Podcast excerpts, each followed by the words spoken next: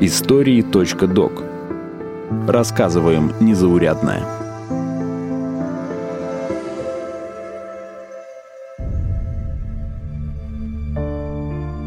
Нет, ребята, я не гордый. Не заглядывая вдаль, так скажу, зачем мне орден? Я согласен на медаль. Иногда названия наград звучат так, будто их придумал писатель-фантаст.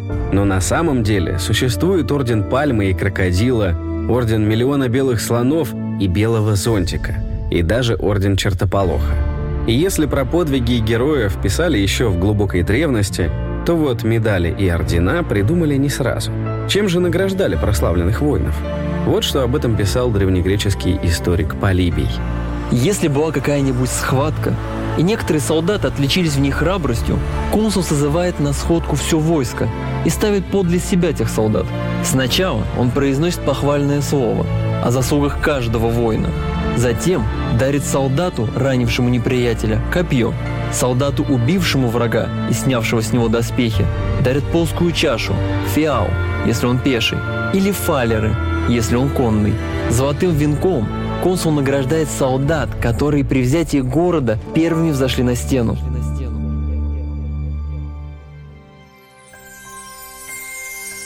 От слова «фалер» возник термин «фалеристика», то есть наука о наградах. В Древнем Риме существовала еще одна система поощрений – наградные венки. У них была целая иерархия. За каждый подвиг полагался свой венок. Триумфаторам полагался венок из золота – а за снятие осады с города полагался венок из цветов и позолоченной травы. За спасенную жизнь товарища на поле боя награждали венком из дубовых листьев. Героям морских сражений вручали венок, зубцы которого напоминали нос корабля. А вот венок из вечно зеленого растения мирт вручали либо за гражданский подвиг, либо за бескровное завершение войны. Как мне отблагодарить лучшего генерала Рима?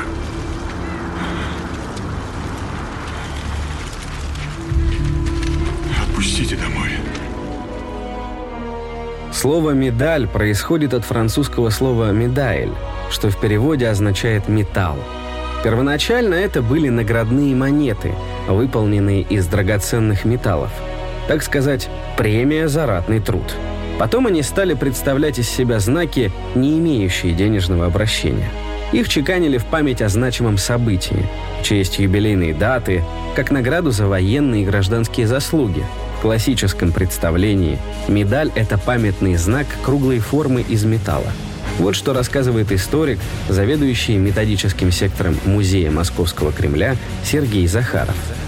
Медали у нас появились еще в Древнем мире. В эпоху Среднего царства в Египте были обнаружены археологами знаки, амулеты, которые носили воины, которые носили потом гражданские чиновники. Их вручали за службу, и э, вот по количеству видно, да, сколько человек имел заслуг. Носили их на видном месте, на одежде, на доспехах. То есть вот это как раз и было таким прообразом того, что мы знаем как медаль.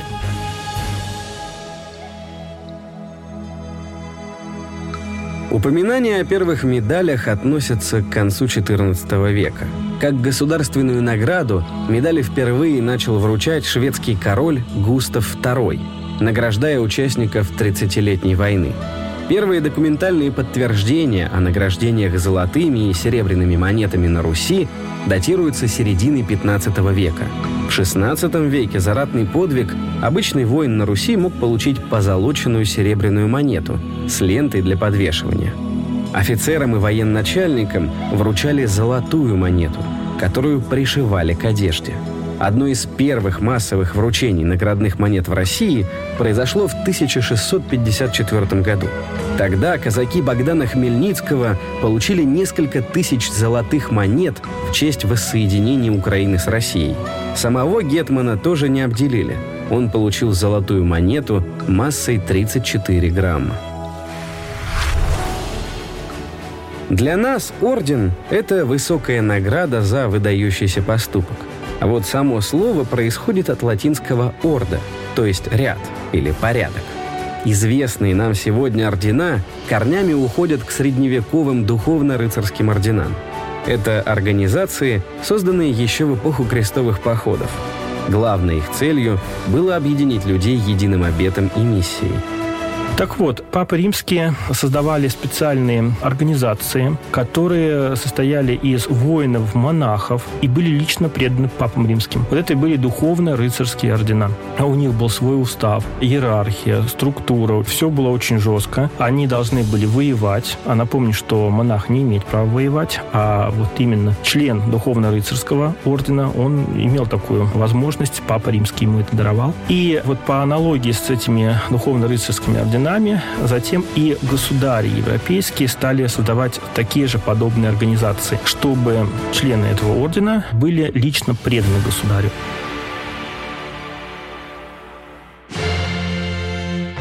Один из первых таких орденов – Орден Подвязки, который появился в 1348 году при дворе английского короля Эдуарда III. По легенде, на одном из пиршеств король Эдуард танцевал с графиней Солсбери, и в этот момент у нее с ноги соскользнула подвязка. Это увидели придворные и стали смеяться над графиней. Эдуард же поднял подвязку, прикрепил ее к своему чулку и произнес «Пусть будет стыдно тому, кто плохо об этом подумает». Фраза стала девизом ордена. Ну, конечно, есть и другая версия его возникновения – Сейчас историки склонны думать, и фалеристы, которые занимаются подробно этим орденом, они склонны думать, что это была не подвязка. Это был не предмет женского гардероба, а история, скорее всего, выдуманная. Это вообще ремешок, которым крепились латы рыцарского доспеха. И, скорее всего, если и была история похожая, да, она явно вот с этим не связана. То есть это была продуманная как раз вот деталь, и она напоминала вот о рыцарской чести, скорее, да. Главная обязанность рыцаря – это еще защищать честь дамы.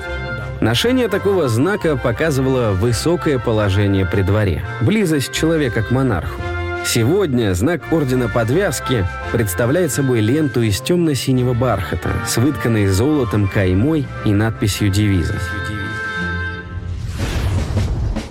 В 1802 году Наполеон Бонапарт создал Орден Почетного Легиона, которым награждали за храбрость в сражении или 20-летнюю службу. Причем получить его мог любой человек, независимо от происхождения или социального статуса. Орден вручают и по сей день, он считается высшей наградой Франции. В XIX веке ордена претерпели изменения не только в порядке награждения, но и в своем внешнем виде. Как правило, классические ордена имели форму креста, либо он был на них изображен. Это и понятно, ведь корни орденской системы восходят к церковным, рыцарско-духовным орденам. Опять-таки, в XIX веке не обязательно было использование креста как символа. Его могли заменять и э, другим, скажем так, и растениями, и портретами, и чем угодно опять-таки, когда речь шла вот о многонациональных, о многоконфессиональных империях. То есть это в связи с ростом колониальных империй. Да, вот возникают, соответственно, ордена, которые уже не имеют в своих знаках христианских символов. В России была своя система награждения. За заслуги могли вручить чеканную монету. Медали, знакомые нам сегодня, учредил Петр I. Как правило, на одной стороне был изображен государь, а на другой – событие, которому она посвящена. Уже тогда медали вручались не только офицерам, но и нижним чинам. Одна из первых российских медалей была создана в честь победы над шведами в Северной войне. В 1702 году серебряную медаль получил каждый участник штурма Натебурга – за захват российскими пехотинцами двух шведских кораблей в 1703 году вручали медаль из золота с серебром с говорящей надписью «Небываемое бывает». Это государственная тайна. Пистолет и деньги я получил для выполнения ответственного спецзадания. Какого? Этого я тебе не могу сказать. Пока придет время, ты все узнаешь. Может, меня даже наградят. Посмертно. На этом Петр I не остановился и в 1699 году учредил орден святого апостола Андрея Первозванного. Награда существует и по сей день. Это высший орден Российской Федерации. Считается, что Петр выбрал святого Андрея не случайно. Именно Андрей в первом веке нашей эры проповедовал христианство на Днепре, где потом возник Киев, столица Киевской Руси. Орден очень быстро приобрел популярность внутри страны прежде всего, и в дальнейшем он станет частью коронационного оплачения, частью регалий коронационных, то есть на государе в день коронации возлагалась цепь ордена Андрея Первозванного. Вот это не за заслуги, это вот просто как регалия, чтобы повысить статус еще больше. Орден представляет из себя звезду, орденскую цепь и ленту, а также крест на фоне золотого двуглавого орла, покрытого синей эмалью с изображением Андрея Первозванного. Знак принято носить на широкой голубой ленте через правое плечо, а в торжественных случаях – на груди с помощью золотой цепи. Девиз ордена «За веру и верность». Среди его кавалеров сам Петр I, Александр Суворов, Григорий Потемкин. А вот лишили ордена только одного человека – Ивана Мазепу. Он был соратником Петра I, но предал его и перешел на сторону Швеции во время Северной войны. Благодаря Петру I появилась первая награда, названная женским именем – Орден Святой Екатерины. По одному из мифов Петр назвал его в честь своей супруги – Екатерины I. Но вот историки убеждены, что орден посвящен святой Екатерине. Свой след в системе орденов оставил и Советский Союз. Страна уже не была монархической, но наградную систему в СССР сохранили. Но советская система, собственно, это вообще особая страничка в истории орденов. Как любая революционная страна, они тоже имели идею а, вот отказаться. Но, как мы видим, потом не только не отказались, но и в годы Великой Отечественной войны, наоборот, были учреждены новые ордена, которые были названы в честь исторических личностей, полководцев, чтобы вдохновлять воинов и чтобы связать подвиги времен Великой Отечественной войны с событиями более ранними, с подвигами того же Александра Невского, который боролся против немцев, против шведов, против крестоносцев, да, связать с, с тем же Суворовым, с Нахимовым, то есть э, с легендарными полководцами, флотоводцами. Получить орден почетно. А получить два ордена – это очень почетно. Получить два ордена враждующих стран – вот эта миссия практически невыполнимая. Именно такой случай произошел с британцем Кимом Филби. Руководитель британской разведки был тайным агентом советских спецслужб. Орден Британской империи он получил от короля Георга VI в 1945 году. А два года спустя Иосиф Сталин подписал указ о награждении Филби орденом Красного Знамени. Слушай, а ловко ты это придумал. Я даже вначале не понял. Молодец. Сейчас орден в значении закрытой рыцарской организации сохранился только в монархических странах. Хотя и там он не имеет былого значения. Ведь стать рыцарем стало намного проще. Никто уже не смотрит на происхождение кавалера.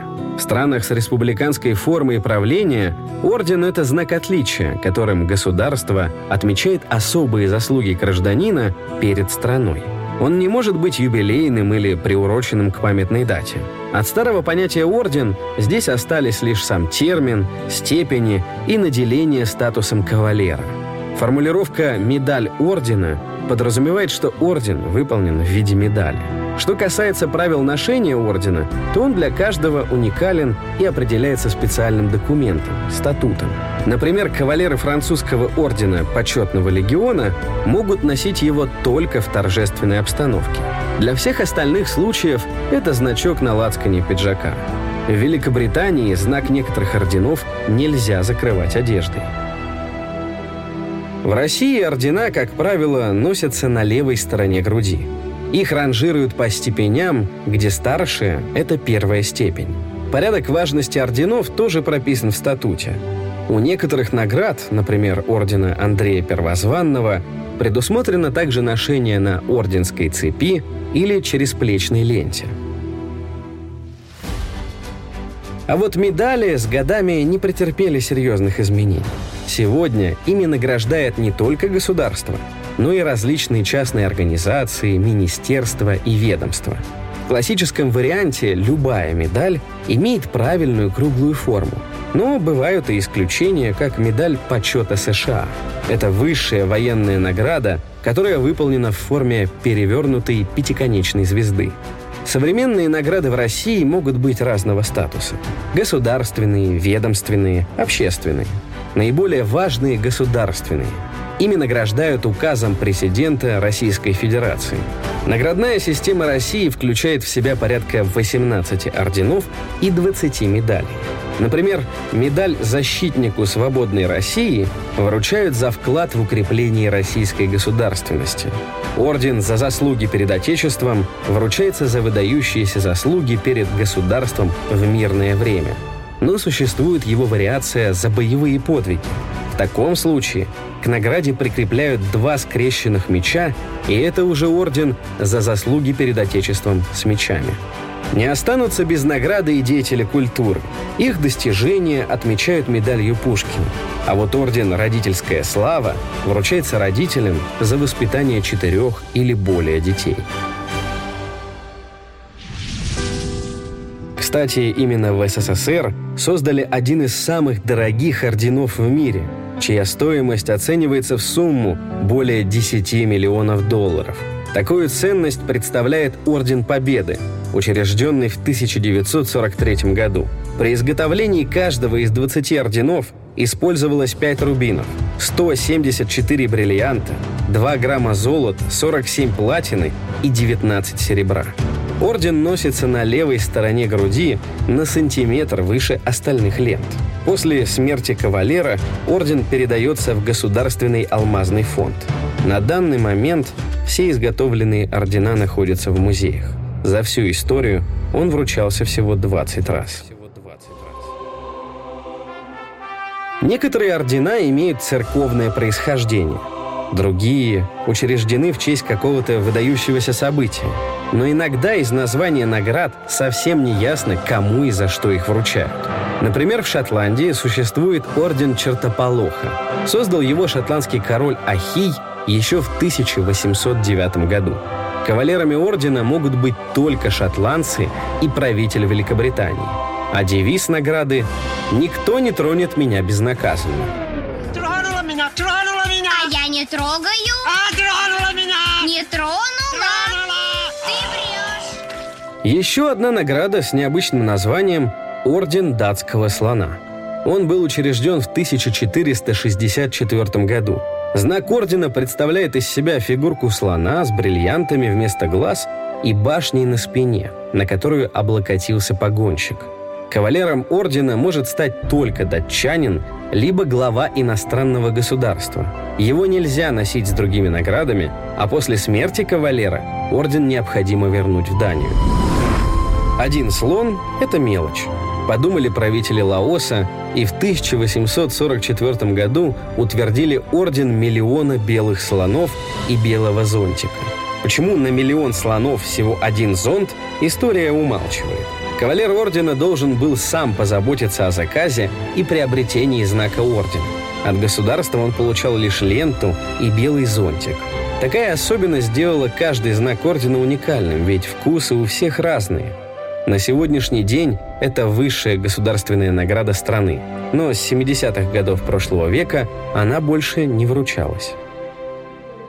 Справка. Выдана магазином номер 8 иностранцу с табуреткой. Ага, с табуреткой. Подтверждается, что слона он купил в нашем магазине. Покупайте наших слонов. Проходите. Носить на груди рептилию, скоробея или пальму – это уже восточная экзотика.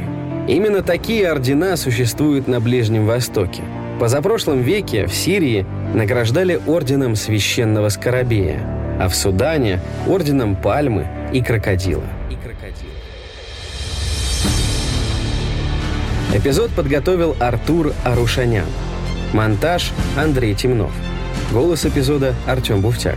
Подписывайтесь на нас в социальных сетях ВКонтакте или Телеграм.